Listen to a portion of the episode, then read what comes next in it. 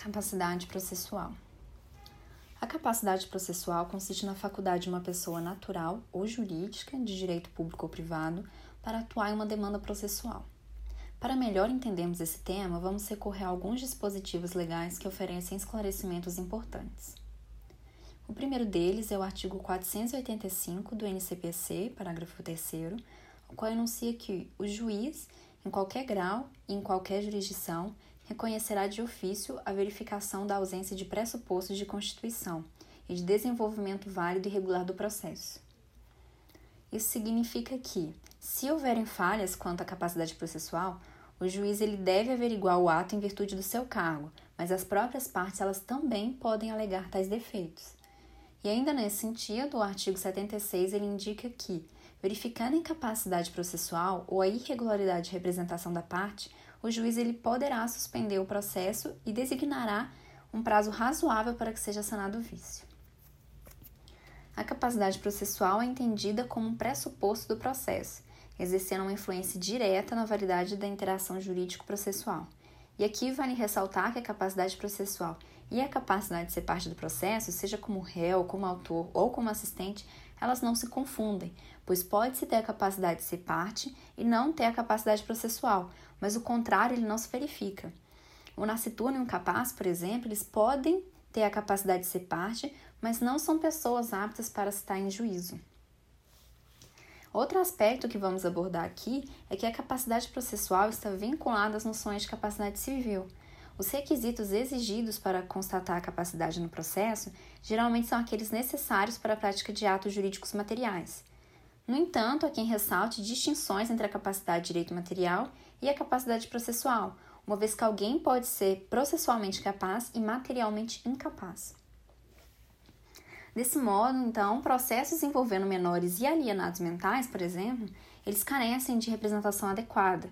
No entanto, há ressalva de que, mesmo devidamente representada ou assistida, a parte, quando possivelmente incapaz, é preciso que haja uma intervenção do Ministério Público no processo para atuar como fiscal da lei, sob pena de nulidade. Já os menores de 16 anos só têm sua capacidade processual reconhecida quando estão devidamente representados e os representantes eles devem agir conforme os interesses daqueles que estão sendo representados. Esse é o entendimento do Supremo Tribunal de Justiça em um julgado que definiu que a representação é uma substituição de vontades, em que o pai ou o tutor, tido como representantes legais, eles agem e decidem para os seus representados como se for a vontade destes.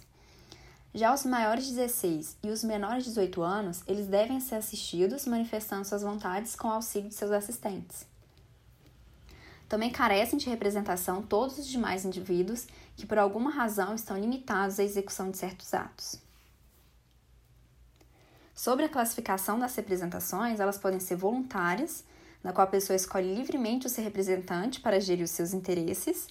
Elas podem ser necessárias, no qual a pessoa, ainda que livre para escolher o seu representante, esse representante ele deve ser qualificado para o ato, ou seja, ele deve ser um advogado legalmente habilitado. Podem também ser provenientes de negócios jurídicos ou também determinadas por lei, como a do caso dos pais ou responsáveis pelos filhos menores de, de idade. No que tange a capacidade processual das pessoas casadas, a gente pode falar em capacidade ativa, que ocorre apenas nas questões sobre direitos reais imobiliários, na qual o cônjuge ele dependerá do consentimento do outro para atuar em juízo, sendo dispensado esse assentimento se adotarem o regime de separação absoluta de bens. Segundo o artigo 74 do NCPC, esse consentimento pode ser suprido judicialmente quando for negado por um dos cônjuges sem justo motivo, ou ainda que seja impossível concedê-lo. Ou seja, o cônjuge que se recusar a sentir sem razões plausíveis, o juiz ele pode sim dar esse consentimento. A capacidade ela também pode ser passiva. O artigo 73, o parágrafo 1 no NCPC, ele versa que ambos os cônjuges serão necessariamente citados para a ação em determinadas hipóteses previstas no inciso desse artigo. Ou seja, há um litisconsórcio passivo necessário cuja incorrência acarreta nulidade ao processo. Nas ações possessórias, que têm como o objetivo assegurar a posse de um bem, a participação dos dois cônjuges na possessória sobre imóvel somente é indispensável nas hipóteses de composse ou de ato por ambos praticado. Ou seja, ainda que o possuidor seja casado, ele pode propor uma ação possessória sem a participação obrigatória do seu cônjuge, se entre, se entre eles não houver a, a posse em comum. Já nas ações contraídas a benefício da família, os cônjuges eles respondem solidariamente pelas obrigações, ainda que essas obrigações sejam contraídas por apenas um deles. E o artigo 73 do NCPC, o parágrafo 3 ele estendeu a necessidade de consentimento para aqueles que se encontram em união estável comprovada nos autos. No que diz respeito à curatela especial, nas hipóteses de incapacidade de revelia, em algumas situações, as quais estão previstas no artigo 72 do NCPC, o juiz pode nomear um curador especial para atuar em nome da parte durante o decorrer do processo e para que o curador exerça sua função de forma efetiva, ele deve se atentar aos interesses de seus representados. A capacidade processual, então, ela não se limita a pessoas naturais e jurídicas, abrangendo também as chamadas pessoas formais, que são entendidas como massas patrimoniais personalizadas que, embora não possuam personalidade jurídica, podem sim ser parte ativa ou passiva do processo. Exemplos é a massa falida, a herança jacente ou vacante e o espólio.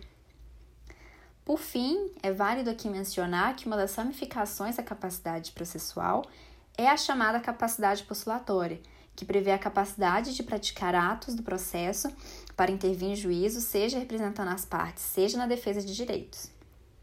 Apenas os advogados regularmente inscritos na OAB e os defensores públicos e membros do OMP gozam dessa capacidade, visto que possuem uma capacidade técnica formal e esse instituto está regulamentado nos artigos 106 a 107 do NCPC.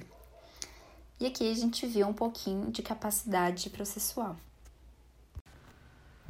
E esse foi mais um podcast sobre direito processual civil. Nos vemos no próximo episódio.